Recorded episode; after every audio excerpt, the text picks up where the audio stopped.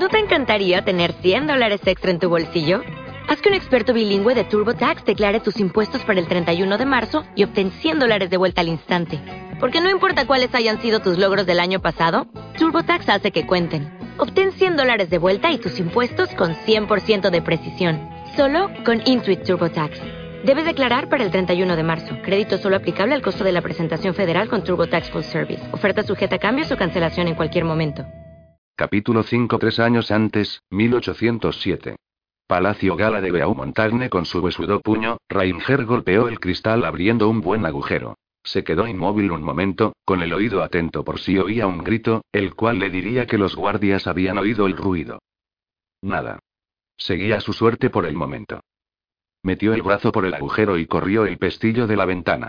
Esta se abrió sin problemas con un suave empujón. Entró sigiloso en la cavernosa sala y se detuvo a hacer una larga respiración. En el aire se olía el aroma del dinero. Estaba en la antecámara del Palacio Gala, donde incluso en las noches más oscuras brillaba suavemente el oro de las paredes. Ninguna vela iluminaba la oscura sala, pero se le adaptaron los ojos sin dificultad alguna. Había estado tanto tiempo mirando la oscuridad que ya no reconocía la luz. Solo contaba con unos pocos minutos para encontrar a la frágil y anciana reina y obligarla a hacer lo que le ordenara. Porque si lo cogían, lo arrojarían en una celda de prisión, y ya estaba demasiado familiarizado con la prisión para ir a ella sosegadamente. Ella vivía en la esquina oeste del palacio, donde recibía el sol de la tarde. La recordaba enterrando una y otra vez la aguja en su bordado, llenando de hilo la tela mientras hablaba y hablaba con su voz fría y clara y su tono regañón. Detenido ahí, cerró los ojos y sintió oscilar el cuerpo, sumergido en los recuerdos y enfermo de la necesidad de vengarse. Y enfermo de hambre. Dios santo, hacía dos días que no comía, y ocho años desde la última vez que comió bien. Abrió bruscamente los ojos y se apresuró a salir al corredor. Avanzó sigiloso por el silencio, sin hacer el menor ruido, deteniéndose en cada esquina con el oído atento por si oía algún sonido. Los guardias estaban fuera de las murallas del palacio, y en el interior no se oía el menor movimiento. Ni siquiera un ratón se atrevía a perturbar el descanso de la reina Claudia. La puerta de uno de sus aposentos se abrió con solo tocarla, y al instante comprendió que había entrado en la habitación que buscaba. El aroma a lavanda era abrumador. Delicados muebles femeninos ocupaban palmo a palmo toda la sala de estar, y la única vela encendida en la dependencia contigua dejaba ver una enorme cama con las mantas levantadas y arrugadas, en cuya cabecera estaba tallada una réplica de la adornada corona. A medida que se acercaba al dormitorio se sentía más intenso el olor a lavanda. Pasó por la puerta. El dormitorio de la reina era enorme y alto, no la habitación más cómoda del palacio, pero sí la más grandiosa, que era lo único que le importaba a la condenada vieja. Avanzó sigiloso hacia el montón de mantas que cubrían a la figura recostada. Había soñado con ese momento. En las profundidades de su celda, donde rara vez brillaba una luz, donde lo encerraban paredes de piedra gris y el techo era tan bajo que no le permitía estar de pie, había soñado con estar ahí, mirando a la vieja escoba, sabiendo que por fin iba a tener su venganza. Se le nublaron los ojos y sintió rugir la sangre en sus venas. Hizo una inspiración larga y lenta, y se le despejó la cabeza. Entonces, detrás de él, oyó el clic de una pistola al amartillarla. Se giró a mirar, y vio a la dama de pelo blanco sentada en un sillón junto a la ventana, envuelta de la cabeza a los pies en una manta de lana, y el cañón de la pistola sobresaliendo por entre los pliegues. Levanta las manos, ordenó ella con su voz rasposa, o te dispararé ahí donde estás. Fríamente él observó dos manchas de sangre en la alfombra de Aubusan, por lo tanto no cometió el error de no creerle. Levantó las manos, y al ver que ella alargaba la mano para tirar del cordón y llamar, dijo, pero, vuestra Majestad, ¿no reconocéis a vuestro único ahijado? Ella detuvo la mano y lo miró fijamente. Él sabía que veía. Sus harapos grises le colgaban sobre el flaco cuerpo. Los ojos le brillaban de ardor. Una barba le cubría las mandíbulas y la boca, que había olvidado sonreír. Y hería. Olía a un hombre que no ha visto agua y jabón durante años. No era en absoluto la figura noble que debería ser el ahijado de ella. ¿Qué has dicho? Preguntó ella. Él se inclinó, lo mejor que pudo, con los brazos levantados. Soy el príncipe Rainger de Leónides, para serviros. Imbécil insolente. A mi ahijado lo mataron de un disparo los revolucionarios hace ocho años. Los rumores de mi muerte se han exagerado enormemente. Ella emitió una risita parecida a un cacareo. Enciende las velas. La mano enjollada, parecida a una garra, con que sostenía la pistola, estaba tan firme que igual podría haber tenido 20 años y no los 82 que él sabía que tenía. Muévete lentamente. Me fastidiaría muchísimo ponerme nerviosa y dispararle a mi ahijado por error. De su tono chorreaba el desdén, pero no gritó llamando a los guardias. Caminando con sigilo, cogió una vela, fue a encenderla en el hogar, y con ella encendió las velas de todos los candelabros que logró ver. Vuélvete, dijo ella. Él se giró a mirarla. Estaba vieja, viejísima, y casi esquelética. Su cara en otro tiempo hermosa estaba convertida en un montón de arrugas. Tenía los dedos torcidos por el reumatismo. Pero él vio que no se rendiría. A los 76 años había luchado contra los revolucionarios, ganado y recuperado el poder, y ahora, seis años después, no se rendiría ante nadie. Y mucho menos ante un hombre que había entrado furtivamente en su palacio. Ante un hombre al que suponía un impostor. Ella le examinó la cara, como si buscara una confirmación de que había dicho la verdad. Entonces se le aflojaron las arrugas del semblante y nuevamente alargó la mano hacia el cordón. Atacaré si debo, dijo él entonces, tenso, en un tono frío como la muerte. Muy principesco, dijo ella en tono burlón, pero retiró la mano del cordón. Suspirando, hizo un gesto hacia la ventana. Te he visto venir. Siempre veo venir a esas nobles jovencitas, que atraviesan valientemente el patio con historias de ser una de mis nietas, perdidas hace tanto tiempo. Eres el primer hombre al que se le ocurre esa idea, la de asegurar que es Ranger. ¿Qué te ha hecho pensar que resultaría? Parecía estar tan cansada que él la compadeció. Aun cuando sabía muy bien que por su pura e implacable voluntad, la reina Claudia había sobrevivido a las revoluciones que asolaron los dos países, en su desesperado viaje por el campo había oído el rumor. El hijo de Claudia, el rey, había muerto, y el peso del gobierno recaído en sus flacos hombros. Pero de las chicas, las princesas, nadie le había dicho nada. Permitidme que os encienda un cigarrillo, dijo. Qué amable, y qué conveniente para ti. Tendrías que acercarte para dármelo, ¿y qué harías entonces? ¿Cortarme el cuello? Cualquiera pensaría que sus experiencias la habían hecho amargada y desconfiada, pero él sabía que siempre había sido así. No deseo cortaros el cuello, al menos no por los motivos que os imagináis. Vos sois mi única esperanza. Deseo recuperar mi reino. Deseo vengarme de los rebeldes que mataron a toda mi familia y me tuvieron prisionero en una mazmorra durante ocho largos años. Y eso no puedo hacerlo sin vuestra ayuda. Las túpidas cejas grises se arquearon de regio asombro. Aun cuando fueras Ranger, ¿qué te hace pensar que te ayudaría? Nuevamente le vino una oleada de debilidad. Retrocedió hasta la mesa y se apoyó en ella. Nadie se sienta en presencia de la reina sin ser invitado, dijo ella. Solo estoy apoyado, dijo él, cruzándose de brazos. Os conozco, abuela. La primera vez que os vi, me hicisteis bajar de un tirón de lo alto del asta de la bandera y me golpeasteis las piernas con vuestro bastón. Me dijisteis que yo era el único heredero de Richarte y que tendría que rendir cuentas ante vos, porque Dios me había dado el reino vecino al vuestro y no permitiríais que yo estropease el plan de Dios con mi estupidez masculina. Y después me hicisteis copiar entero el libro de los reyes de la Biblia. Yo tenía cinco años. Ella lo miró pensativa, aunque si eso significaba que lo recordaba él no habría podido adivinarlo. ¿Crees que he cambiado? preguntó ella, entonces, en tono más amable. No particularmente. Os veis tan anciana como la primera vez que os vi. Ella emitió una corta risita. Siempre fuiste un mocoso insolente. Se le bajó la pistola y se sostuvo la muñeca con la otra mano. Muy bien, esto es lo que harás. Te lavarás, te afeitarás y vestirás, y si me parece que pasas el examen, te permitiré que realices una búsqueda para demostrar tu valía. O sea, que no lo iba a hacer matar, pensó él. Veía girar la habitación. ¿O sería su cabeza?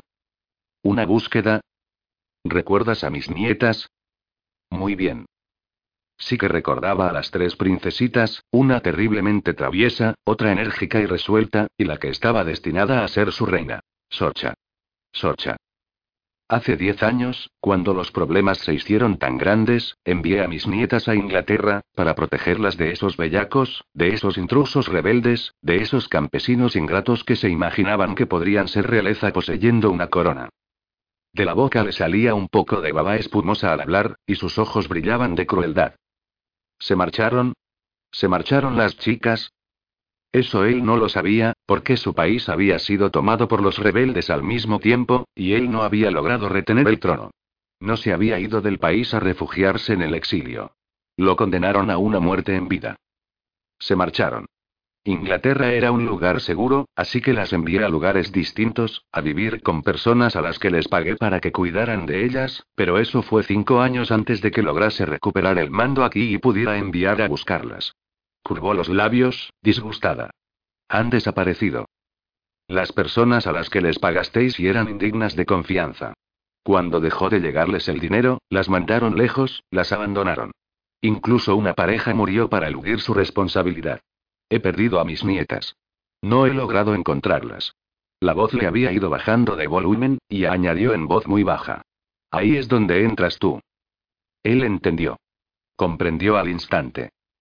¿Queréis que yo las encuentre? Enderezó los hombros. Muy bien, pero primero debéis ayudarme a recuperar mi reino. Ella frunció los labios y negó lentamente con la cabeza. Creo que no. Pero mi pueblo está sufriendo. Un cruel tirano los está matando a impuestos. Encuentra a mis nietas y tráelas aquí. Se inclinó hacia él, con los ojos muy brillantes. Cuando las traigas, te daré permiso para que te cases con la que desees. Entonces, y solo entonces, podrás usar el poderío militar de Beaumontagne para recuperar tu reino. Ese es el trato que te ofrezco, príncipe Rainger. La anciana era implacable, y tenía el as de triunfo. Tomó la decisión. Hecho dijo. Ella enderezó la espalda. Fue casi como si su buena disposición le hubiese cambiado la opinión respecto a él. Se echó a reír. Dios santo, se estaba riendo, con una risa dura, de diversión. ¿Qué, creíais que iba a maldecir vuestra orden? ¿Que iba a coger un berrinche y hacer morros? ¿Sabéis qué he hecho los ocho últimos años? He vivido en una mazmorra, una celda siempre húmeda y fría, golpeando la pared para enviar mensajes a mis amigos que estaban en la celda contigua cavando un túnel con las uñas, viviendo en el borde de la desesperación. Una vez al año, el tirano cuyo traidor trasero se sienta en mi trono bajaba a burlarse de mí y a mirar mientras sus hombres me azotaban. Se levantó la camisa y se giró para enseñarle la espalda. Buen Dios. ¿Él te ha hecho eso? Mirando la cantidad de cicatrices y costras que le cruzaban en trama la espalda, le tembló de repugnancia la voz. Una cosa es azotar a un hombre, pero una sola vez. Más azotes le quiebran el espíritu, lo convierten en un animal que no conoce nada aparte del odio y retuvo el aliento. Él se giró a mirarla. O la locura. Dejó asomar el odio a sus ojos, y tal vez ella vio en él ese filo de locura. Pero estuviera o no estuviera loco, lo que en realidad no sabía, ella lo necesitaba. No tenía a nadie más. Él lo sabía. Ella lo sabía. Sí, abuela dijo. Soy Ranger, pero no el Ranger que vos conocisteis. No, ahora lo veo, dijo ella, y lentamente puso la pistola sobre la mesa. Después de las lecciones en paciencia y autodominio que me he visto obligado a aprender, ¿os imagináis que veo alguna dificultad en traeros a vuestras nietas? Eso no es nada comparado con lo que ya he hecho. Vos tenéis las tropas. Haré lo que me habéis ordenado, pero después de eso vos haréis lo que os exijo. Encontraré a vuestras nietas. Me casaré con la que elija. Y vos me daréis los soldados para recuperar mi reino. De acuerdo, dijo ella, y le hizo un gesto invitándolo a acercarse. Él avanzó con cautela, algo tambaleante, y se inclinó ante ella. Ella le cogió el brazo con la mano y se lo apretó con tanta fuerza que seguro que le saldría un moretón.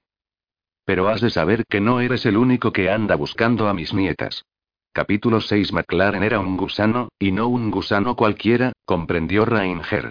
Era un gusano de la peor especie, mezquino, malévolo, cruel, al que le gustaba tener un prisionero en su mazmorra, tenerlo ahí en esa celda húmeda, alimentarlo solo con unas miserables gachas de avena y agua y no darle nada aparte de una delgada manta de lana para soportar el frío de la noche. Hacer desgraciado a alguien le hacía sentirse poderoso. Lo que no sabía McLaren era que ella había estado en una situación similar antes. Las paredes rezumaban humedad cuando subía la marea. Eso era nuevo para él, pero, por lo demás, ya conocía las rejas, las sonrisas burlonas, la oscuridad. El primer día exploró su celda subterránea, bajo el castillo de McLaren. No encontró ninguna salida posible, pero sabía armarse de paciencia y esperar. Demonios, había esperado ocho años en una celda mucho más oscura y subterránea que esa. Ahí solo lo visitaba un inexorable tormento. Su princesa. ¿Dónde estaría Sorcha? Pero lograría encontrarla otra vez. Del castillo de McLaren solo salía un camino. Por las mofas que le había hecho este, sabía que la había llevado en barca hasta la orilla y que una vez allí la había puesto en camino. Pero lograría esa niña inocente y tonta sobrevivir el tiempo suficiente para poder él rescatarla? No lo había reconocido. El viaje a Edimburgo, el largo trayecto por Escocia, la navegación en el pequeño velero para llegar a la isla, le habían aportado la suciedad y el aspecto de un trabajador. La barba y el trapo que llevaba atado para ocultar el ojo le cubrían buena parte de la cara. Pero, principalmente, había cambiado. La mazmorra, los azotes, la soledad, la desesperación, la desesperanza, lo habían cambiado tanto que era absolutamente increíble. Sorcha, en cambio, no había cambiado nada. No se había esperado que estuviera tan igual a la princesa que él había conocido. Los brillantes ojos azules, la piel blanca con un toque de pecas doradas, el pelo cobrizo. Hermosa. Bellísima como en los sueños que él había tenido en otro tiempo. Cuando era príncipe, honrado, respetado, festejado y, lo principal, limpio, no le tenía gran afecto a la princesa heredera. Estaba enamorado de otras mujeres, mujeres mayores que le enseñaban los placeres de la carne, mujeres de las que finalmente una le enseñó el significado de la palabra traición. Pero cuando pasaron los primeros momentos de incredulidad y angustia por la prisión, y se encontró durmiendo solo noche tras noche, había comenzado a soñar con Sorcha, su prometida. Durante los ocho largos años de prisión había soñado con ella. Y así, cuando de repente la vio en la playa, y la observó mientras se ataba el orillo de la falda a la cintura y luego meterse en el agua helada con el fin de sacar una barca solo por salvarle la vida a un desconocido, por todos los santos. Eso había sido mejor que comer carne, mejor que tener jabón, mejor que una relación sexual. Bueno, mejor que una relación sexual, no, pero condenadamente fabuloso. Y más importante aún, estaba soltera. Sus hermanas no lo estaban. Las dos habían encontrado a un hombre para amar, ingleses que se habían casado con ellas y las adoraban. Sus encuentros con Clarice y Amy le habían enseñado a ser cauteloso, prudente, y en esos momentos en que su princesa heredera se iba alejando más y más de él, comenzó a sopesar sus opciones y a hacer planes. Durmió. Debía conservar sus fuerzas. Y esperó. Llegó el tercer día de prisión en la mazmorra de McLaren. Estaba tendido en el camastro con los ojos cerrados cuando oyó el tintineo de llaves. Todos los sentidos se le despabilaron. Captó el fuerte olor a whisky, era de McLaren, y oyó el murmullo de otra voz, la de su criado. Lo más probable es que fuera capaz de dominarlos a los dos, pero continuó tumbado, con los ojos entrecerrados, como si tuviese mucho sueño. Ese no era el momento para hacer su jugada, estando el castillo lleno de criados y todos los parientes vagabundeando arriba. McLaren le enterró un mosquete en la cara y dijo: No te muevas o te haré volar la cabeza, y con placer. Llevaba una gruesa porra de roble en el cinturón y un puñal en su vaina atado a la muñeca. Por lo visto no quería que, si él decidía atacarlo, lo sorprendiera sin un arma. Brian, átalo. La mirada de Ranger pasó a Brian. Sus enormes orejas, su calva y su piel tostada por el sol parecieron iluminarse por el privilegio que se le concedía.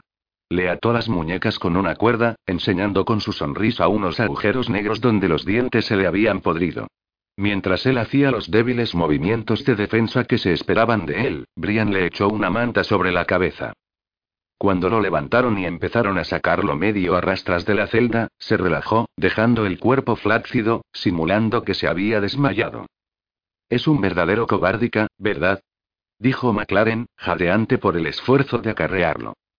Lo llevaron casi arrastrando por el suelo de tierra, y luego su trasero fue golpeando cada peldaño cuando lo subieron por la escalera. Pese a las magulladuras que le iban haciendo los golpes, sabía que eso era bueno. Significaba que los dos eran bajos, un buen palmo más bajos que él, y cuando estuvieran fuera de la fortaleza de McLaren, él tendría la ventaja. No estoy en absoluto a favor de dejarte vivo y en libertad, informó McLaren a su cuerpo flácido, pero la madre Brigitte dijo que debía hacerlo, y esa mujer papista tiene el don de enterarse de todo lo que hago. Es casi espeluznante cómo lo hace. Rainger pensó amargamente que ella se había dado cuenta de que mentía, pero no había adivinado sus motivos. Por lo que a él se refería, esa monja tenía muy poca intuición. Pero por lo menos había mantenido a Sorcha oculta para él. Al menos se podía decir eso a su favor. Por la polvorienta manta de lana se filtraba aire fresco, el primero que inspiraba en esos tres días. También se filtraba la luz del sol, teñida de marrón, pero era de agradecer. Muy de agradecer. Los dos hombres lo pusieron atravesado y boca abajo sobre un caballo. No, sobre un burro. No, bueno, en realidad no sabía qué era, pero era un animal bajo porque los pies le arrastraban por el suelo. En ese país dejado de la mano de Dios, igual podía ser un cerdo para tirar carretillas. El animal trotaba por el sendero detrás de los dos hombres a caballo, enganchado a uno de los caballos por las riendas, levantando polvo con los cascos, polvo que se metía bajo la manta y le hacía estornudar. Los dos escoceses rugían de risa, pero a él no le importó. El sol le calentaba el trasero cubierto por la manta. Tenía las piernas libres y las ataduras en las muñecas estaban bastante flojas. Comenzó a moverlas para soltárselas, divertido por la incompetencia de Brian, y por otro lado furioso con cada milla que avanzaban, y que lo iban alejando cada vez más de Sorcha. Transcurrió lentamente una hora. El sendero serpenteaba por las colinas. Los hombres ya habían dejado de reírse de él e iban conversando. Rainger los oyó hablar de los granjeros, de los ingleses, de la derrota del 46, de si habría lluvia suficiente para los cultivos. Y cuando por fin terminó de soltarse la cuerda de las muñecas, tuvo la satisfacción de saber que a él no le prestaban la menor atención. Tironeó la manta, quitándosela de debajo del cuerpo, liberándose para actuar. Miró alrededor. Estaba tendido sobre un peludo pony. Los hombres iban cabalgando unos cuantos palmos más adelante. Tendría que actuar rápido para arrojar al suelo a Brian, montar su caballo y derribar a McLaren del suyo. Ya estamos bastante lejos, dijo McLaren en ese momento. Déjalo tirado aquí. Quítale las botas. Que vea cuánto tiempo le lleva llegar a Edimburgo descalzo y con las manos atadas. Será cerdo, pensó Rainger apretando fuertemente los extremos de la cuerda. Le haré lamentarlo. Brian se rió y detuvo su caballo, con lo que se detuvo el poli. Rainger lo oyó desmontar y luego caminar hacia él. Trató de calcular cuánto tardaría en llegar hasta él, y Brian se lo puso fácil. Le dio una palmada en el trasero. Como un dios vengador, Rainger se incorporó, apartándose del pony, y en un solo movimiento se quitó la manta, hizo girar al horrorizado Brian y le enrolló la cuerda en su gordo cuello. Brian se sofocó, se llevó las manos al cuello y trató inútilmente de soltarse. Con la cara roja de horror y furia, McLaren alargó la mano para coger el mosquete que llevaba colgado a un lado de la silla. Rainger se echó a reír. A esa distancia, con los caballos corcoveando, y teniendo a Brian delante de él, McLaren no tenía la menor posibilidad de dispararle sin matar a Brian también. Adelante, dispara, lo desafió, sarcástico. Maldito burro arrogante, gruñó McLaren. Pateando para quitarse los estribos de los pies, se apeó del caballo, y avanzó, apuntándole. Rainger tuvo que reconocerle el mérito. A McLaren no lo intimidaba ni su tamaño ni su fuerza, y no era en absoluto inteligente, porque debería haberse sentido intimidado. Pero no tenía tiempo para luchar. Simplemente apretó más fuerte a cuerda contra el cuello de Brian. Este pataleó, y sus gritos fueron silenciados por la presión de la cuerda en su tráquea. Finalmente perdió el conocimiento y quedó flácido. Entonces Rainger lo arrojó sobre McLaren, que ya estaba cerca. El peso muerto que le cayó encima le hizo tambalearse hacia atrás. Rainger se lanzó hacia él de un salto y cogió el cañón del mosquete. Retorciéndolo, se lo quitó de las manos y le golpeó el pecho con la culata. McLaren cayó al suelo con un fuerte golpe, elevando polvo a su alrededor. Rainger le plantó la rodilla en el pecho y le enterró el puño en la cara.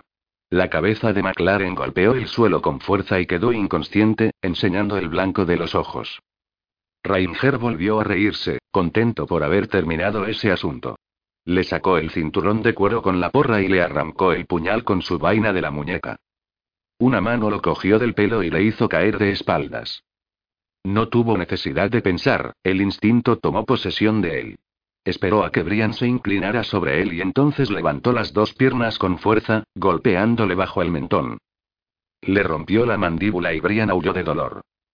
Rainger no perdió más tiempo. Con el mosquete en la mano, montó en el caballo de McLaren y cogió las riendas del Debrian. Y llevándose las alforjas con las provisiones de los dos hombres, emprendió la marcha hacia el camino. Tenía que rescatar a una princesa. Sorcha iba cabalgando por la calle principal de Ameldone volviendo la cabeza de lado a lado con el fin de verlo todo sin perderse nada. Hacía tanto tiempo que no veía dos casas juntas que le costaba contener su entusiasmo. La calle estrecha, con calzada de tierra, las casas y tiendas apretujadas, le daban un aspecto casi medieval al pueblo. Cuando se iba acercando a la plaza del mercado, el ruido de muchas voces, de vendedores y compradores, le hizo bajar un estremecimiento de euforia por el espinazo. Cada sonido que llegaba a sus oídos la transportaba a su ciudad, Beauvallé, la capital de Beaumontagne. Casi se imaginaba que cuando doblara por esa esquina vería la colorida plaza del mercado y arriba, en lo alto del risco, el palacio real dominando la ciudad, y vería a Clarice y a Amy con los brazos llenos de flores, sonriendo y caminando hacia ella. Acicateada por una irracional expectación, apretó las rodillas instando al pony a avanzar más rápido, dio la vuelta a la esquina, y estuvo a punto de chocar con Sandy, que estaba sentado en su pony, mirándola con la cara ceñuda y malhumorada. No se quede rezagado, jovencito. Después del primer día, él no había vuelto a decir nada que diera a entender que sabía que era mujer. En realidad, a pesar de sus animados intentos de entablar conversación, prácticamente no había abierto la boca para decirle algo durante los dos días y medio que les había llevado a los pobres ponis a hacer el laborioso trayecto hasta Ameldone. Ella, que había vivido en un convento y soñado con conocer gente, con aprender cosas nuevas y ver otros lugares, se había pasado la primera etapa de su viaje en silencio. Si la intención de él había sido que se alegrase de su inminente separación, lo había hecho muy bien. Entonces él se giró y condujo a su pony hacia el interior de la plaza del mercado. A Sorcha se le agitaron las aletas de la nariz cuando sintió los olores a pan recién sacado del horno y a venado asado. Comería allí antes de tomar el camino del este hacia Edimburgo. Comería, compraría unas cuantas manzanas rosadas, unas cuantas patatas, un poco de carne seca y va a seguir llevando a ese animal detrás de mí. Le preguntó Sandy. Porque si esa es su intención, podemos separarnos inmediatamente. Sorprendida por el tono duro de su compañero de viaje, ella lo miró fijamente. En el convento se había imaginado que detestaría el momento de separarse de quien fuera que la llevara tan lejos, y la verdad era que sentiría un inmenso alivio al despedirse de él. Podemos separarnos ahora mismo, dijo. Y añadió, por cortesía. Si está confieme. Él entrecerró los ojos. Tardíamente ella pensó que tal vez él no sabía lo que quería decir confieme. Quiero decir, si no le importa, continuaré sola. Sé lo que quiere decir, contestó él. Bajó la mirada al pony. ¿Se va a llevar el pony entonces? ¿A Santa Burra? Pues, sí.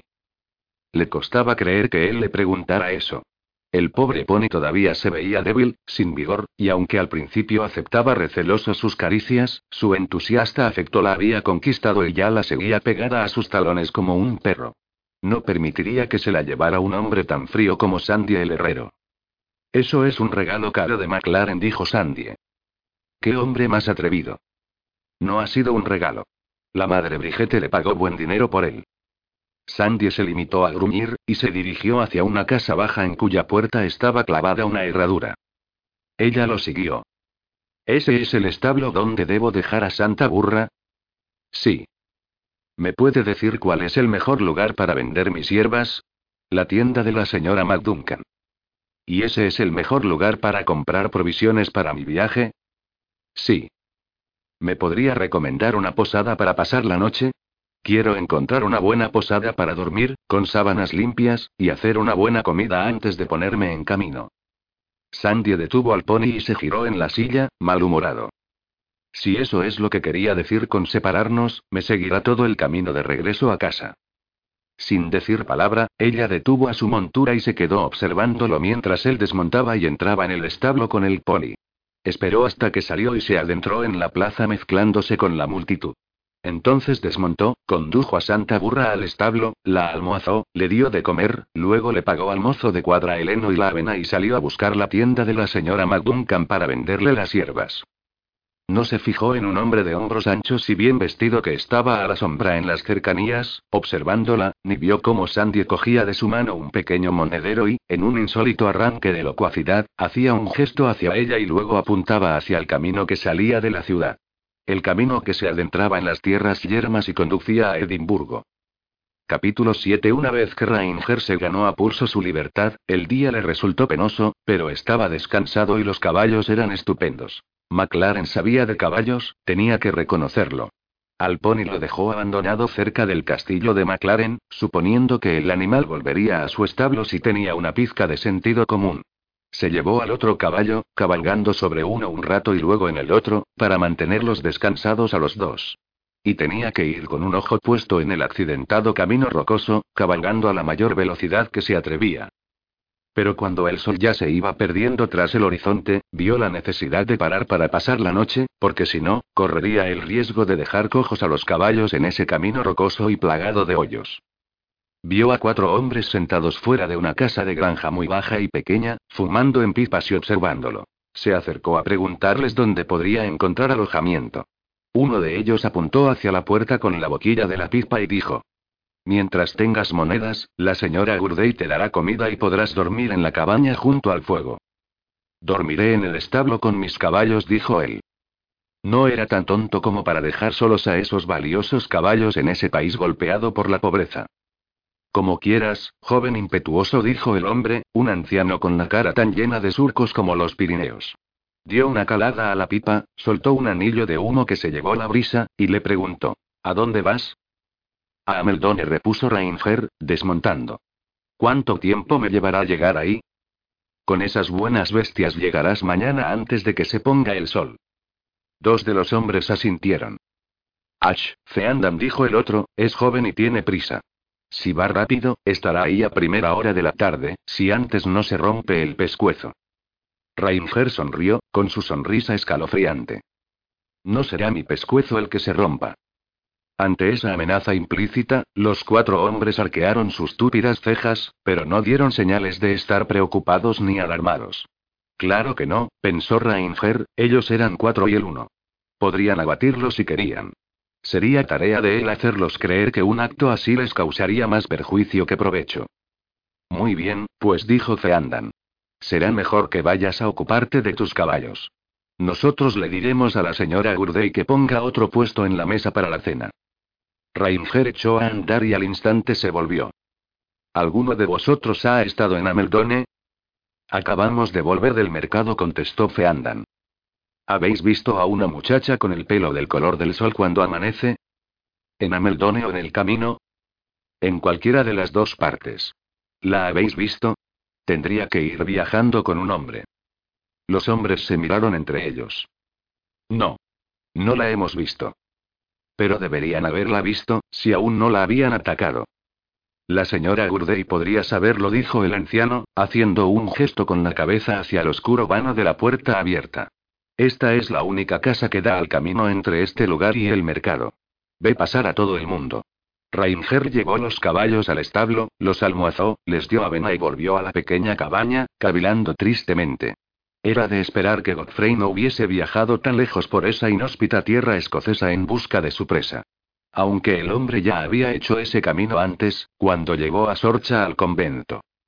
Los hombres ya no estaban sentados allí, y en la puerta se encontraba una mujer alta y corpulenta, con sus regordetas manos apoyadas en las caleras. Enséñame el color de tu dinero. No es una casa de caridad la que llevo. Ranger le sostuvo la mirada, sin amilanarse por su hostilidad, y sacó una moneda de la bolsa que había cogido de la alforja de McLaren. Ella la miró, emitiendo un gruñido, la cogió, se la puso en la palma, y entró en la cabaña. Él entró detrás y se quedó un momento pestañeando hasta que se le adaptaron los ojos a la tenue luz. En el centro de la única y primitiva habitación estaba encendido un fogón de turba, del que subían espirales de humo. Sobre el fogón colgaba de un gancho una olla con algo hirviendo dentro. Sobre una piedra plana se estaban friendo unas salchichas. Los hombres estaban reunidos alrededor de una tosca mesa larga, sirviéndose un guiso a sonoros sorbos, con cucharas de palo y ayudándose con trozos de pan o con los dedos. Ranger no lamentó su decisión de dormir en el establo. Se sentó a la mesa con los hombres y la dueña le puso un tazón delante. Sacando de la alforja la cuchara de madera de McLaren, comenzó a comer igual que ellos. Tenía tanta hambre que no se preocupó de los buenos modales, que en todo caso no serían bien apreciados allí. Cuando la señora Gurdey colocó una fuente con salchicha sobre la mesa, con su cuchillo mantuvo a raya a los demás hasta que lo insertó en la salchicha más grande. Esa fue una astuta exhibición de habilidad, porque no se fiaba en absoluto de esos hombres, y tenía que hacerles saber que él no era una presa fácil. Cuando quedó satisfecha su hambre, se enderezó y, fijando su más principesca mirada en la anfitriona, le preguntó. ¿Ha visto pasar cabalgando por este camino a una joven con el pelo del color del sol cuando amanece? Ella lo miró con expresión osca. Estaba claro que la mujer no había sonreído jamás desde el día en que se miró en un espejo por primera vez. Ninguna mujer cabalga por este camino. Sería una estupidez. Iba con un hombre llamado Sandie. La señora Gurdey lo miró fijamente. ¿Sandie? Sí, Sandie ha estado aquí. ¿Pero no con una mujer? Sandie no tiene mujer, bufó ella. Es un cabrón y un huraño. Y dicho eso volvió al fogón a poner a freír otra salchicha. Rainger la siguió con la vista, pensando qué temperamento tendría Sandy para que ella lo considerara huraño. Feandan se limpió la salsa que le había caído en la barba. ¿Has perdido a tu mujer, muchacho? Sí. Hacía años. Sí. Es una pena cuando una potrilla se extravía, dijo el viejo, haciendo un guiño malicioso. Pero siempre hay otras. Para mí no repuso Rainger. A él solo le quedaba una princesa. Ah, así es la cosa, ¿eh? Bueno, pues, creo que no he visto a tu mujer, pero tal vez llevaba el pelo cubierto. Tal vez. Era tal su desesperación por encontrarla que no se le había ocurrido pensar que quizá las monjas la habían vestido con un hábito o disfrazado de ide y de qué. La respuesta se la dio la mujer que estaba junto al fogón.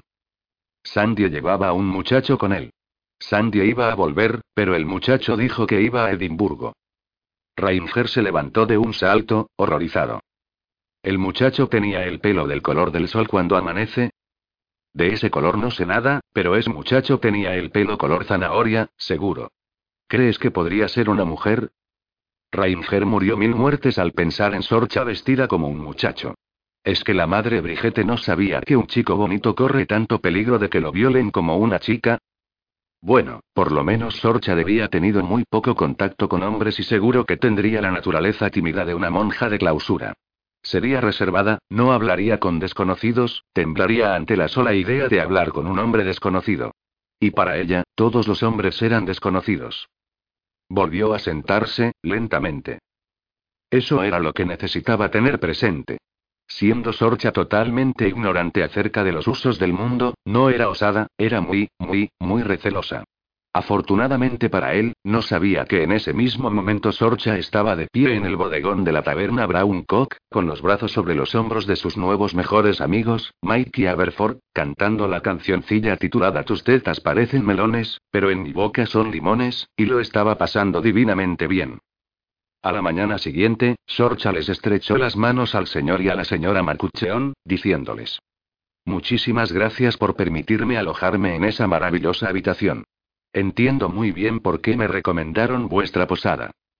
La ancha sonrisa del señor Macucheón le iluminó la redonda cara como una luna llena. ¡Ach, qué noche más maravillosa pasamos contigo, muchacho! La mejor que recuerdo. Le dio un cogazo a su mujer. ¿Eh, Neye? No recuerdo ninguna mejor, dijo la señora Macucheón, que era tan alta y delgada como bajo y gordo era su marido. Se limpió las manos en el delantal y le dio un tembloroso abrazo, susurrándole al oído. Recordaré lo que dijiste sobre eso de chillarle al cerdo en lugar de a Macucheón. Son tan parecidos que yo quedaré satisfecha y él dejará de andar malhumorado. Sorcha le correspondió el abrazo. Es un hombre bueno, por tener una mujer tan buena por esposa. Le recordaré eso también, dijo ella, sonriéndole a su marido. Él le correspondió la sonrisa, con la dichosa expresión de un hombre que esa noche pasada ha sido bien amado. Entonces Sorcha se volvió hacia Davis, el herrero. Gracias por recomendarme esta posada. Ha sido maravilloso conocerte. Espero que algún día volvamos a encontrarnos.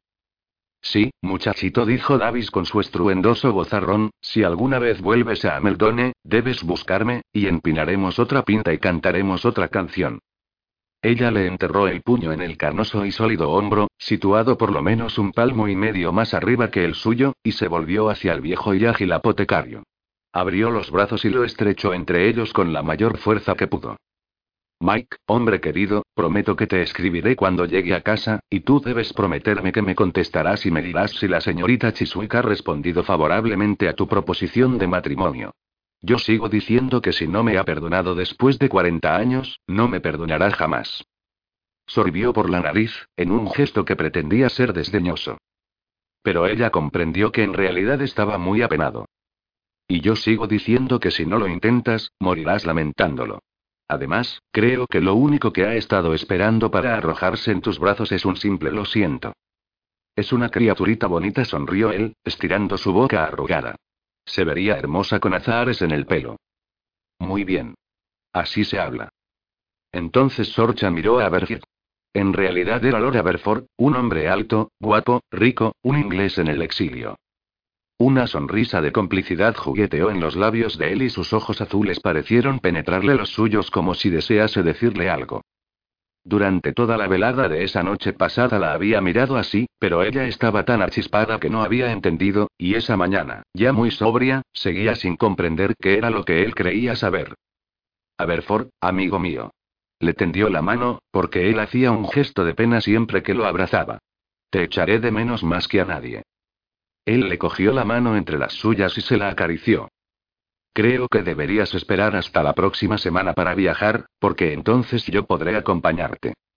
Habiendo dejado el convento y ya libre de la compañía de Sandy, sentía la urgencia de continuar su viaje, de llegar a Beaumontagne antes de que pudiera ocurrir algo terrible. No tengo tiempo para eso. Llevo mucha prisa. Eso has dicho. Pero a veces vale más estar seguro que llegar a tiempo. Todos los que la rodeaban asintieron. Es un camino plagado de peligros el que llevas, y al final de él está Edimburgo, la ciudad más pecadora del mundo. No estaré mucho tiempo en Edimburgo. Solo el suficiente para coger un barco hacia mi destino. ¿Un barco? gimió él. La miró de la cabeza a los pies. ¿Así? Debería retenerte aquí por la fuerza. Ella le sonrió. Pero no lo harás. Eso me haría desgraciado. No, no lo haré, dijo Aberford, suspirando. No era que ella no se tomara en serio su preocupación, sino que veía muy claramente su temperamento. Aberford era un indolente, gandul, sin una pizca de carácter o resolución, y aunque ella tenía esperanzas para su futuro, en esos momentos podía dominarlo simplemente flexionando un dedo. Las camareras la estaban esperando fuera para despedirse, así que hizo un último gesto de despedida con la mano a sus nuevos amigos y se apresuró a salir, para otra tanda de afectuosos adioses. Después, con paso alegre y confiado, se dirigió al establo, donde pagó lo que debía. Santa Burra la saludó con entusiasmo, metiendo la cabeza bajo su brazo, buscando algún regalo. El pony de Sandy no se veía por ningún lado, así que le preguntó al mozo. ¿Sandy ya se ha marchado? Ayer. Eso le sorprendió. ¿Qué le había hecho marcharse con tanta prisa? Tan contento estaba de librarse de ella que no había podido esperar a que ella se marchara antes. Le apenaba emitir juicios acerca de su compañero de viaje, pero, de verdad, era un tipo de hombre raro y antipático. De todos modos, la aguardaba una aventura, así que ensilló alegremente a su pony, montó y salió en dirección a las afueras de la ciudad. Cuando la última casa desapareció en el horizonte, vio a Berford montado en un hermoso caballo, con sus anchos hombros rígidos y la espalda muy recta. Tiró de las riendas, y lo miró sonriendo. ¿Me estabas esperando? Cabalgaré contigo hasta mediodía. Levantó una mano. No me discutas. Una joven refinada como tú no debería cabalgar sola por las inhóspitas tierras de Escocia. ¿Lo y lo sabes?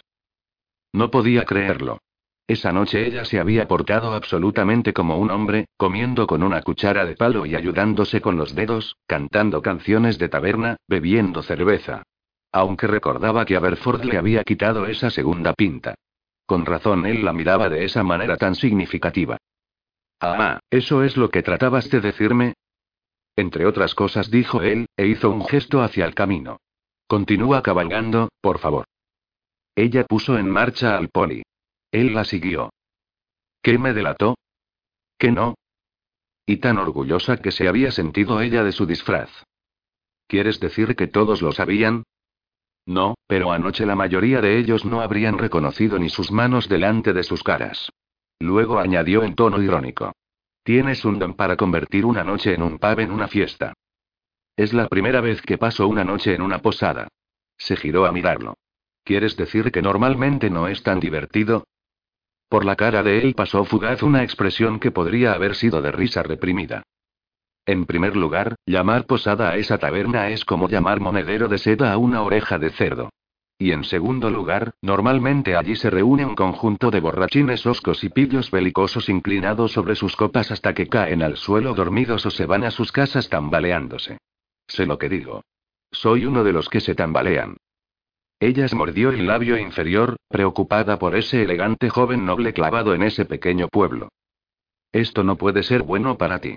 Sigo pensando que deberías pedirle perdón a tu padre a ver si se apiada. No se apiada por nada, y mucho menos se apiadará por una deuda de juego tan grande que lo ha despojado de una de sus propiedades, dijo él, curvando los labios en un gesto despectivo, despreciándose a sí mismo. A ella le dolió verlo despreciarse por sus debilidades, y despreciar sus talentos. Entonces, por lo mucho que me entristece tu situación, debo instarte a que continúes con tu vida. Búscate una esposa, una mujer que te ame al margen de tu salud o falta de salud. O viaja a India, o a las Américas y hazte tu propia fortuna. Él sacó un pañuelo del bolsillo y se lo puso en la nariz, como si no soportara el hedor de lo que ella le proponía. Fastidiada, Sorcha se giró y azuzó a su pony. Bueno, haz algo, pinta un cuadro o escribe un libro que te dé fama y fortuna. El silencio que siguió a esa sugerencia duró varias millas, durante las cuales ella se giró varias veces a observarle la expresión pensativa. No había pensado en eso, dijo él al fin, en lo de escribir un libro, quiero decir. En Oxford se me consideraba un buen escriba con una pluma en la mano. Tal vez podría escribir acerca de mis viajes y vender lo que escriba, y así obtener bastante dinero para viajar otro poco y volver a escribir. Muy bien.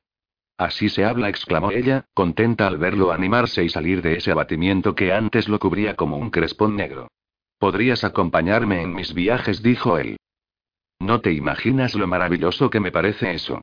Ay, viajar donde deseara, ver otros países, conocer a otras personas, estar libre de responsabilidades. Pero tengo un destino que debo cumplir, si no, temo que las consecuencias serán terribles. Condenación. exclamó él, trocando hasta ponerse a su lado. ¿No lo entiendes? Este camino no es seguro. Hay animales salvajes y peligros que no te puedes ni imaginar. Puedo imaginarme los peligros, créeme. Pero no ves los peligros obvios. Crees que todas las personas son buenas. No lo son. Todas están al acecho a ver qué pueden coger, y justifican los actos más horribles para poder dormir por la noche. Mienten, juegan, engañan, roban, fornican y ah, sé que no debo decirle eso a una dama, pero tienes que pensar que algún hombre tratará de ir y de hacerte daño. No hace ningún bien desconfiar de todos los hombres que conozca, dijo ella amablemente. Si hiciese eso, no te tendría a ti por amigo. Él gimió de frustración. Pero no soy totalmente estúpida. Sé lo que quieres decir. Recordando el fuego en su habitación del convento, miró alrededor. En el camino todavía había surcos de muchas ruedas, pero cuanto más se alejaba de Ameldone, más altas se elevaban las montañas y más aislada se veía. Pero, mi querido amigo, ¿conoces el significado del destino? Si no voy y lo acepto, vendrá a buscarme. ¿Cómo sabes que tu destino no es estar conmigo? Ay, Aberford, ojalá lo fuera. Le sonrió, pero su ardor la ponía incómoda, así que tiró de las riendas y detuvo al poli. Ya es mediodía y estamos en otoño. Oscurecerá antes de que llegues a Meldone si no regresas inmediatamente. ¿Me estás despidiendo? Sí. Es hora de que nos separemos. Me enferma pensar en dejarte abandonada aquí. Movió la mano, señalando el desierto que los rodeaba. No hay ni una sola casa, ni un solo ser humano a la vista. Ella le sonrió valientemente. Entonces, según tú, no tengo nada de qué preocuparme. Aparte de animales salvajes y algún posible accidente, dijo él. Miró con los ojos entrecerrados hacia las rocas que sobresalían de la blanda tierra como esos fracturados a través de la piel. y de los humanos que se ocultan a la espera de que pase una presa. Aberford, tendré que cabalgar sola alguna vez. Se levantó sobre los estribos y le dio una palmadita en la rodilla. No te preocupes. Pero y no me ocurrirá nada. Continuó cabalgando y sin volverse agitó la mano haciéndole un gesto de despedida, pero cuando miró hacia atrás, vio que él seguía ahí mirándola. Vete. Pero él continuaba ahí cuando ella dio la vuelta por un recodo y lo perdió de vista. Y solo entonces se le ocurrió pensar que no le había insistido en que le explicara los detalles de cómo había sabido que era una mujer, y esa era una información que podría serle útil más adelante. Rainger no tardó mucho en descubrir dónde había pasado la noche Sorcha. Todo Ameldone zumbaba con los comentarios sobre la celebración de esa noche en la taberna Brown Cock. Cuando preguntó por qué había sido tan especial esa noche, muchas personas mostraron muy bien dispuestas a informarle acerca del muchacho con el pelo color zanahoria que había contagiado su entusiasmo y alegría a todos los reunidos en el bodegón. Al instante cabalgó hasta la posada. Esta era pequeña, oscura y vulgar, en absoluto el tipo de lugar donde debería alojarse una princesa, aunque solo fuera por una noche. De todos modos se quedó allí para dar descanso a los caballos, y mientras se servía una comida rápida escuchó al posadero y a su mujer reírse de la facilidad con que se había emborrachado el muchacho y de su hermosa voz cantando y cantando canciones que ruborizarían a un marinero. Hasta ahí le duró la esperanza de que Sorcha tuviese la sensatez de no llamar la atención y ser prudente. Al parecer acogía con los brazos abiertos su libertad recién encontrada. Dios lo amparara. Tomó el camino a Edimburgo tan pronto como pudo, esperando, contra toda esperanza, que ella se las arreglase para no meterse en problemas el tiempo suficiente como para darle alcance, porque solo imaginársela sola en el camino y en qué estaría pensando la madre Brigette. Sorcha era como un bebé en el bosque. Hacía una hora que había salido de Ameldone, e iba cabalgando por un paraje cada vez más desolado, cuando oyó el ruido de los cascos de un caballo galopando en sentido contrario. Cuando dio la vuelta al recodo vio a un elegante caballero galopando hacia él como si el mismo diablo le viniera pisando los talones. No le hacía falta que se lo dijeran para saber que era Sorcha la causante de esa huida, por lo tanto colocó a su caballo atravesado en el camino, y cuando el caballero aminoró la marcha, le gritó. ¿Ha visto a un muchacho cabalgando en un pony por este camino? El caballero detuvo a su caballo con tanta brusquedad que el animal casi se quedó sentado en las patas traseras. ¿Qué quieres con ella? Ella. Condenación.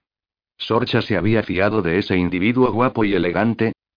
Soy su tutor, gritó, y exijo saber. Y el caballero hizo avanzar rápidamente su caballo hasta quedar a su lado y, antes de que él pudiera retroceder, levantó enérgicamente el brazo y le enterró el puño en la mejilla. ¿Qué demonios pretendes dejándola viajar sola así? le gritó. ¿No sabes lo peligroso que es dejarla vagar sola por este desierto? A Rainger se le encendió la ira. Echó atrás el brazo y le asestó un puñetazo en el pecho. ¿Y qué demonios pretendes tú dejándola ahí abandonada? Por lo menos yo voy tras ella. Ve tras ella, entonces. Cuida de ella. Alguien tiene que cuidarla. A mí no me ha dejado hacerlo. No es tuya. No, maldita sea, no lo es. Pero vale más que seas bueno con ella, porque Dios la necesita en este mundo. Dicho eso, el caballero hizo girar su caballo y continuó galopando hacia Ameldone, huyendo como el cobarde que era. Rainger no perdió el tiempo en quedarse allí a mirarlo. Sorcha estaba bien, o al menos lo estaba cuando ese canalla la había dejado sola. Ahora bien, el muy cerdo tenía razón. Él debía encargarse de mantener a salvo a Sorcha. Cabalgó como el viento por el camino, concentrándose en avanzar rápido pero sin dejar cojos a los caballos en los surcos resbaladizos por el barro. Se levantó viento y empezó a silbarle en los oídos, y esos silbidos apagaron los ruidos que podrían haberle advertido de que ocurría algo más adelante. Pero cuando llegó al recodo, tuvo la visión que más se temía. A Sorcha luchando por su vida. Capítulo 8 El jinete vestido de negro se lanzó en picado hacia Sorcha. Gritando, ella enterró los talones en Santa Burra. El pony, bendito fuera, corrió con todas sus fuerzas, pero aun en el caso de que nunca la hubieran maltratado y lo hubieran alimentado bien, tenía las patas cortas y el vientre caído, por lo que no estaba equipado para escapar de la infatigable persecución de un caballo joven, fuerte y sano. Las anchas alas de su sombrero se agitaban con el viento. Antes de que hubieran galopado diez yardas, el asaltante le dio alcance, la sacó violentamente de la silla y la colocó en su caballo delante de él. Furiosa porque la predicción de Aberforth se hubiera hecho realidad tan pronto, volvió a gritar, un grito de frustración y rabia. La capa se le había enredado alrededor de la cintura. Se abalanzó hacia el horrible villano que la tenía cogida con sus largos brazos, y tuvo la satisfacción de ver que su expresión cambiaba de una sonrisa impúdica a una de asombro. Lo golpeó bajo el mentón con la cabeza, y oyó sonar sus dientes al chocar. Él escupió sangre y el blanco que rodeaba sus ojos azules se tornó rojo. Se le contorsionó la cara de rabia y cerró la mano en un puño para golpearla. El caballo iba al galope, derecho hacia un recodo, hacia unas rocas cubiertas por enormes piedras caídas en un desprendimiento de tierra. Solo entonces comprendió, y lo comprendió de verdad, que él la iba a golpear y arrojar del caballo. La iba a matar. Volvió a gritar, esta vez de miedo. Se debatió, desesperada por liberarse, y en ese mismo instante el caballo paró en seco y se encabritó. Salió volando, con la cabeza envuelta en la capa. Cogiéndose las rodillas trató de hacerse un ovillo y se preparó para el doloroso choque de sus huesos con las rocas. Aterrizó con un fuerte golpe sobre un trozo de tierra cubierto de hierba. Le llevó un minuto recuperar el aliento. Tardó otro minuto en comprender que estaba viva e ilesa. Pasó otro largo y torturante minuto tratando de desenredarse de la capa y salir de entre los negros pliegues para poder ver hacia qué lado correr. Pegó un salto al sentir algo húmedo tocándole la cara. Era la nariz de Santa Burra. Tengo prisa. Le gritó al animal. Tirando la capa hacia un lado, se puso de pie. Como truenos en la distancia, oyó el ruido de cascos de caballo al galope, y sintió temblar la tierra bajo los pies. Tenía empañados los ojos por lágrimas de dolor y conmoción, pero miró alrededor en busca de un lugar seguro. Entonces vio dos caballos desconocidos, sin jinetes, corriendo sueltos. Se quedó inmóvil, tratando de entender qué había ocurrido. Más allá, sobre las rocas, estaba tendido el cuerpo de su asaltante, flácido. ¿Estaría muerto? Tenía la cabeza doblada en un ángulo raro. Sí, estaba muerto. Y erguido junto al muerto había un hombre contemplándolo. Se parecía a Arnou. No, no podía ser Arnou. Eso era imposible. Ella lo había dejado en el convento. Además, ese Arnou era distinto. Se veía alto, fuerte, duro, cruel. Una mujer prudente le tendría tanto miedo a un hombre como ese, como ella se lo había tenido a su asaltante. Arnou dijo. La voz le salió tan débil que no llegó hasta él, a esa distancia. Eso le irritó. Si ese era Arnou, no tenía nada que temer de él. Arnou. Gritó. Él se giró a mirarla y al instante le dio la espalda. En ese breve instante alcanzó a ver el pelo oscuro y los rasgos cincelados del hombre que había conocido en Monmouth. Pero no llevaba el trapo que le cubría la mitad de la cara. Desde donde ella estaba, le pareció verle los dos ojos. Pestañeó, para aclararse la vista. Él levantó los brazos para atarse el trapo a la cabeza cubriéndose el ojo, y cuando volvió a girarse hacia ella, su postura ya no era amenazante, como si ésta solo hubiese sido un producto de su imaginación. ¿Qué ha ocurrido? gritó, y sin pensarlo echó a correr hacia él. ¿Lo has matado? Santa Burra trotó detrás de ella y a medio camino se detuvo a pacer. ¿Qué? dijo Arnaud, toda su cara una expresión de absoluto asombro. Yo no he matado a nadie. Venía cabalgando por la colina y la vi luchando con él. Usted lo empujó y saltó del caballo. Él se balanceó, hacia atrás y hacia adelante, no logró sujetarse, y su caballo lo arrojó al suelo. Ella se detuvo. ¿Quieres decir que yo lo he matado? No, señorita. Quiero decir que usted se ha salvado, porque era seguro que él la iba a matar. Movió la cabeza de arriba abajo, como si estuviera sorprendido y reverente. Sí, creo que me iba a matar. Al asimilar eso, se le doblaron las rodillas. Pero usted se ha salvado, repitió Arnaud. Sí, tienes razón.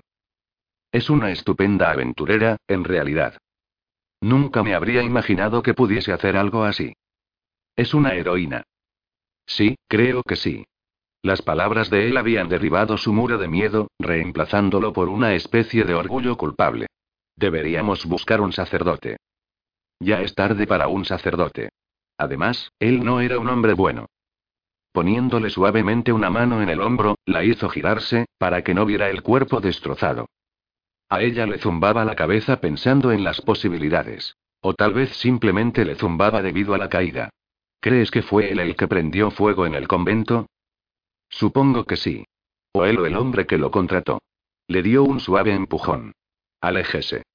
Quiero ver si este canalla tiene algo en los bolsillos que nos diga alguna cosa sobre él o por qué la perseguía. ¿Por qué no va a coger los caballos? Hay tres, el de él y los dos míos. Yo le diré después lo que descubra. De acuerdo. Eso podía hacerlo. Estaría feliz de hacerlo. Tratar de coger los caballos la tendría ocupada y a su mente alejada de los horribles resultados de su vida. Cuando se alejaba, Arnold le gritó. Usted ha sabido cuidar de sí misma, protegerse. Ella asintió. La madre Brigitte estaría orgullosa de usted. Sí, la madre Brigitte estaría orgullosa de ella. Ella se sentía orgullosa de sí misma. Había hecho frente a su primer reto y salido triunfante. Y ese reto había sido un atentado contra su vida. Y ahora tenía una tarea. No le costó nada coger al primer caballo. Era una yegua desensillada, y parecía estarla esperando pacientemente en lo alto de la colina, y cuando cogió sus riendas, la siguió como un cordero. Coger a los otros caballos no le resultó tan fácil. Uno de ellos, un hermoso castrado, estaba ensillado y era nervioso, y estaba dando salida a su exceso de energía brincando y haciendo cabriolas. Después de varios intentos fallidos logró cogerle las riendas, y fue necesaria una larga parrafada en voz baja acerca de su belleza y bondades para que el caballo le permitiera llevarlo hasta un terreno con hierba y dejarlo amarrado con las piernas sujetas con las riendas. El tercer caballo, el de su asaltante, era arisco e indómito. Era un caballo muy joven, tomado antes de tiempo, y seguía resistiéndose a dejarse dominar. Le cogió las riendas al primer intento, pero el animal se encabritó y resistió, y tuvo que recurrir a toda su habilidad y concentración para calmarlo y amansarlo. Cuando por fin logró llevarlo cerca de los otros para amarrarlo, se encontró con Arnaud ahí, observándola con las manos en las caderas. No me has ayudado, dijo. No necesitaba ayuda. Por la cara se le extendió esa sonrisa estúpida que esbozaba tan convincentemente. Es tan buena cogiendo caballos como cogiendo barcas. Como un chorro de agua helada del mar de Irlanda le cayó a ella el recuerdo de aquella vez que le había dejado meterse en el mar para sacar la barca que él deseaba, y se le instaló la ya conocida irritación. Ese era Arnaud. Lo complacía que otra persona, en particular ella, hiciera el trabajo para facilitarle la vida a él. Juntó las doloridas palmas. ¿Cómo me has encontrado? Por casualidad. No ha sido a propósito. Simplemente deseaba volver a casa. ¿Cómo has conseguido esos dos caballos? preguntó ella, entonces, pensando que los caballos valían muchísimo dinero. Troqué la barca por ellos. Un. Ella no habría pensado que esa barca pudiera pagar el precio de dos caballos. Debe haber sido una barca muy fina. Pues, sí. exclamó él, entusiasmado. Ella lo observó con atención. Estaba sucio otra vez, pero no olía mal. En realidad, solo estaba salpicado por el barro del camino. De su cinturón de cuero colgaba una gruesa porra, y parecía capaz de usarla. Pues sí, Arno parecía corpulento y fiable. Ella había pensado en viajar con él para estar segura, y daba la impresión de que podría hacerlo. ¿Cómo me has reconocido? Él frunció el entrecejo. ¿Y por qué no iba a reconocerla? Está tal como es. Esas respuestas lógicas le hacían desear insultarle a gritos. ¿Te has fijado en cómo voy vestida? Como un chico, pero sigue viéndose como es usted. Supongo que se vistió así para viajar, ¿eh? Exactamente, y no debes decirle a nadie que soy una chica. Muy bien. Entonces él se acercó al caballo del asaltante, que seguía indócil, y le puso suavemente las manos encima. El caballo agitó la cabeza y retrocedió, pero él lo acarició y le habló hasta que se calmó. Sorcha no habría creído que un pescador tuviera tanta experiencia con caballos. Tiene una voz horriblemente atiplada para parecer un muchacho, dijo él entonces. Arnold tenía razón en eso. Tal vez su voz había sido el motivo de que Aberford la hubiese descubierto con tanta rapidez. Ah, puedo hacerla más ronca. Eso iría bien. Estoy, ¿has encontrado algo en ese hombre que explique por qué me ha atacado? Llevaba dinero, repuso él, levantando un abultado monedero que le colgaba del cinturón. Mucho dinero. ¿Lo has cogido? exclamó ella, horrorizada por esa mala acción. Ahí donde va no le servirá de nada, repuso él, indignado. Y con irrefutable lógica, además. No, claro. Se giró bruscamente hacia un lado. Así que le pagaron. Supongo, pero no sé por qué alguien querría matarla. Es tan bonita y buena. ¿Debería decirle la verdad a Arnaud? No. Ese reciente peligro le había demostrado la verdad del implacable refrán de su abuela. Un miembro de la realeza no se fía jamás de nadie. Si nos damos prisa aún encontraremos un techo antes de que caiga la noche, dijo él. Dio una vuelta alrededor del pony y luego alrededor del caballo del asaltante, examinándolos con ojos evaluadores. Si vendemos estos dos animales, tendremos dinero suficiente para financiar nuestro viaje. ¿Vender a Santa Burra? No podría hacer eso. ¿Querría decir Arnaud que viajaría con ella? Se le aligeró el corazón al pensar que lo tendría a su lado. Ese hombre fuerte desanimaría a cualquier ladrón o asesino de atacarlos, y con él el camino no sería tan solitario. Pero, ay, Dios. Su conciencia no le permitía dejar que se pusiera en peligro sin advertirle antes. Incluso la madre Brigitte estaría de acuerdo con que tenía que decirle la verdad. Soy una princesa, soltó. Él asintió, sonriendo de oreja a oreja. Alguien desea matarme. Él volvió a asentir, con la cara larga. Me andan buscando en este mismo momento. Él asintió otra vez, con el labio inferior hacia afuera. Ese hombre continuó ella, haciendo un gesto hacia el cuerpo destrozado, era sin duda la avanzada de algo mucho peor, y si vienes conmigo estarás en peligro. Guardó silencio, esperando que él dijera algo, o que de alguna manera manifestara su horror por su situación. Pero él dijo. Yo ya sabía que no era una monja. El muy idiota no había entendido ni una sola de sus palabras. Y eso es lo único que se te ocurre decir. ¿Qué más tengo que decir? Dijo él, rascándose una oreja. ¿No te preocupa el peligro que vamos a encontrar en el camino? Mientras los hombres que la persigan lleven monederos como este levantó el abultado monedero, estaré bien pagado por acompañarla. Y mientras usted los golpee como golpeó a este hoy, estaré bastante seguro. Ella no supo qué le impresionó más, si su estupidez o su codicia. Él le quitó la silla al castrado y fue a ponérsela a la yegua, ajustándole bien la cincha. Mañana estaremos en Glenmore, una ciudad de mercado bastante grande. Allí puedo vender los caballos y que tú puedes vender los caballos. ¿Eres más bueno para negociar que para luchar? Él lo pensó un momento y luego se encogió tímidamente de hombros.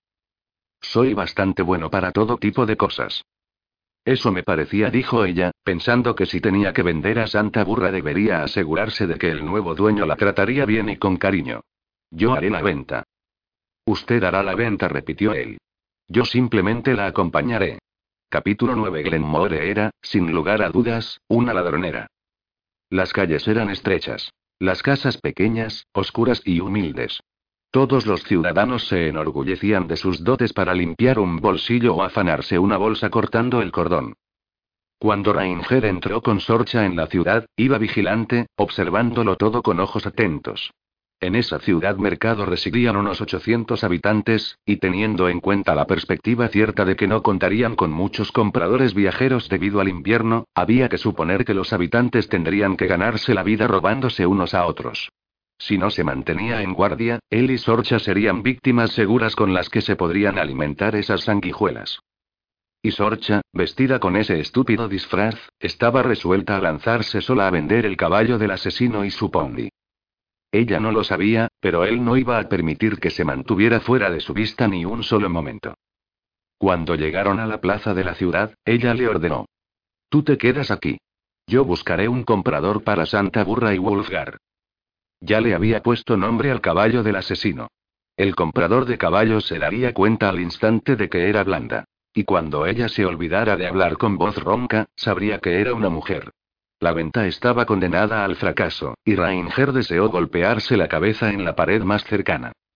Tú cuidas de Conquest, continuó ella, acariciando al castrado que había hecho suyo, y a Alanjai.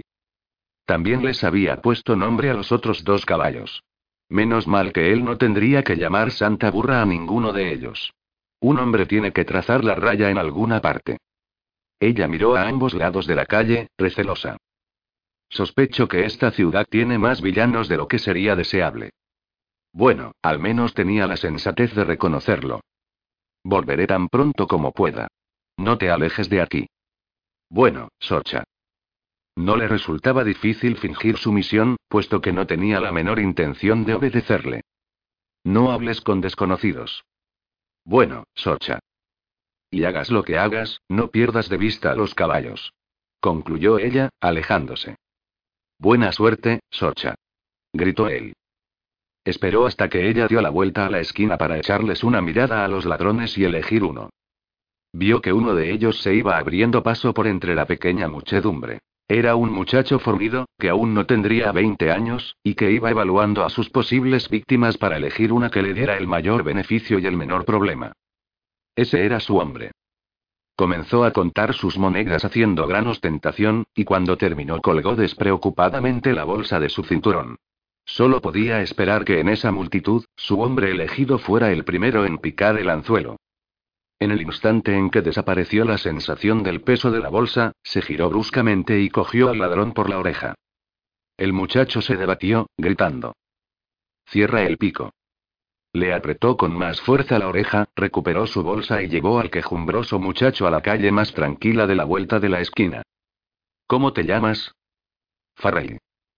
Farrell, eres un muchacho afortunado, le dijo, sonriendo, pero no con esa sonrisa ancha y estúpida que reservaba para Sorcha, sino con aquella que enseñaba sus afilados dientes blancos y su naturaleza predadora. Te he elegido para que cuides de mis caballos. ¿Y por qué iba a hacer eso? Dijo Farrell, mirando de un lado a otro en busca de un lugar por donde le fuera fácil escapar. Tal vez porque te he pillado robándome la bolsa. Me encantaría entregarte al alguacil. No me cabe duda de que el alguacil estaría feliz de poner sus manos en un hombre de tu fama y habilidades. Podría desear sentar un ejemplo contigo. Me han dicho que la muerte por ahorcamiento es muy dolorosa y tarda mucho, muchísimo tiempo. Hizo una pausa para que Farrell asimilara eso. Pero te he elegido para que cuides de mis caballos porque en ti veo a un muchacho de talento y quiero pagarte cinco chelines por el privilegio de cuidar de estos excelentes animales. El muchacho dejó de debatirse y lo miró desconfiado.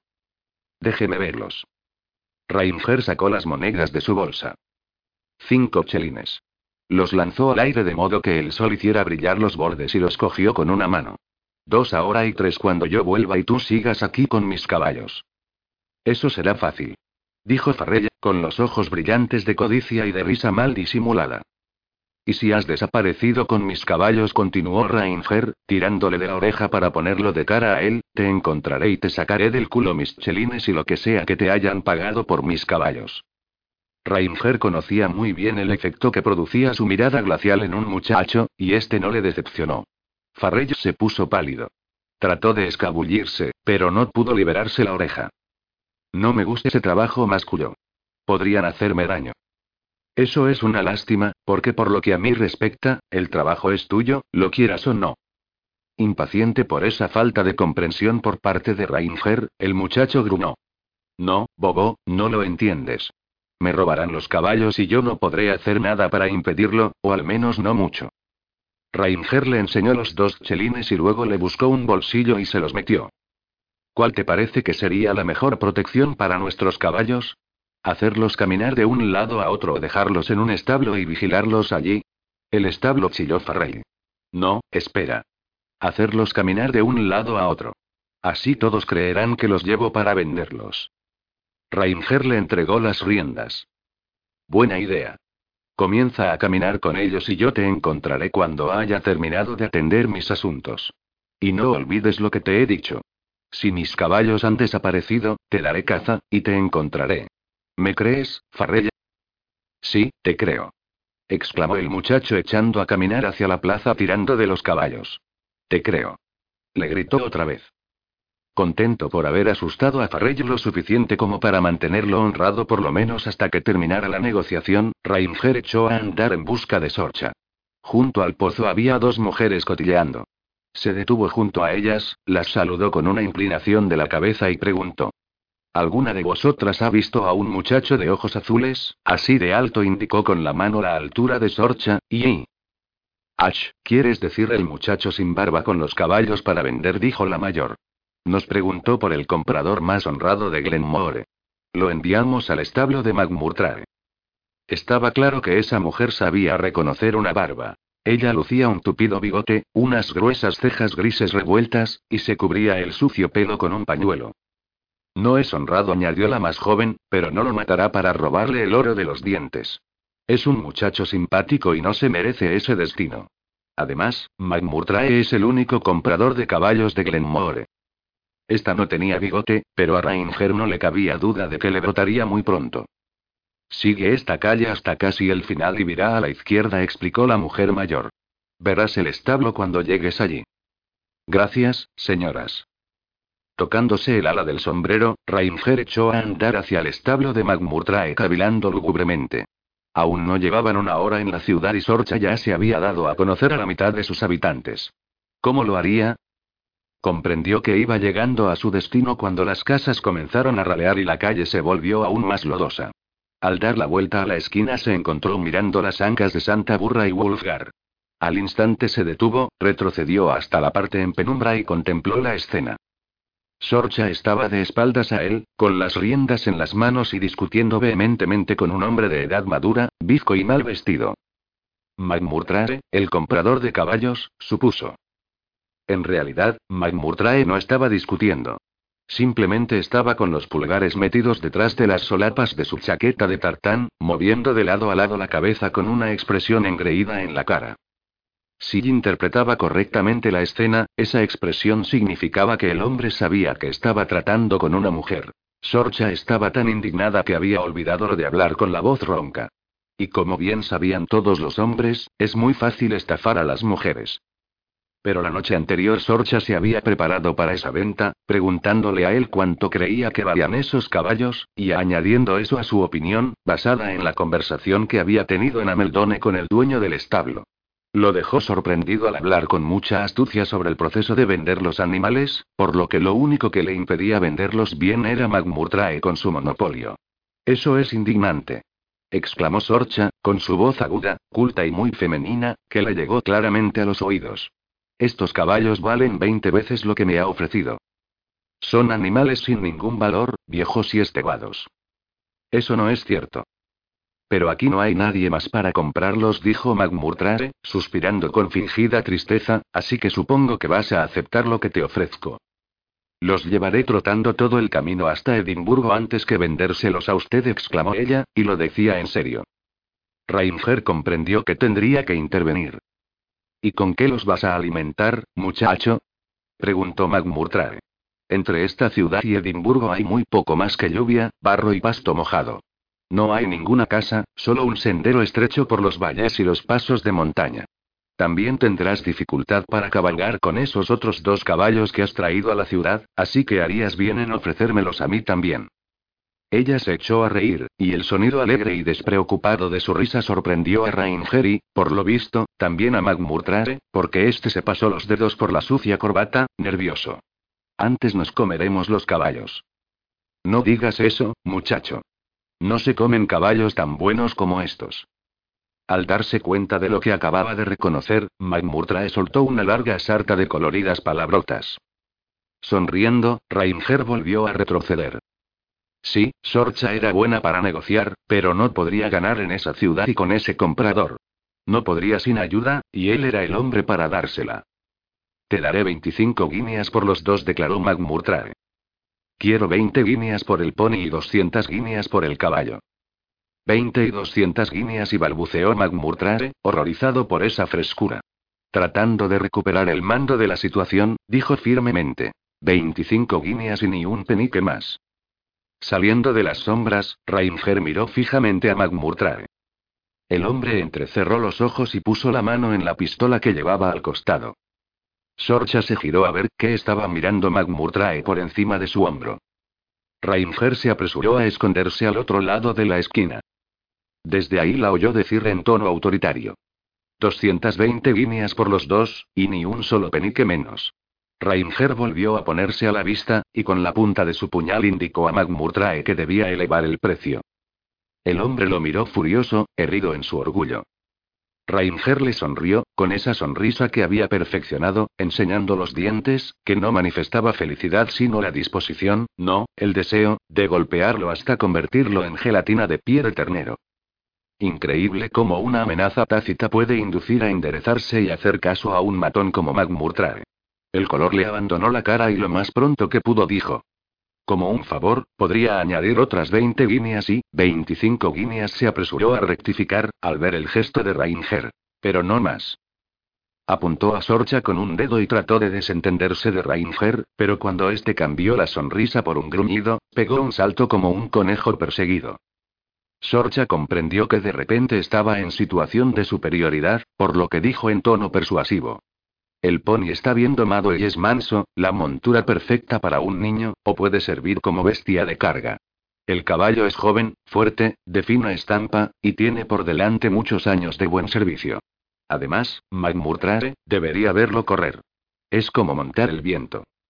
Cuando acabó la negociación, Sorcha tenía más de 200 guineas por los dos animales y McMurtry estaba sudando como un caballo al que han llevado a galope tendido más de una milla.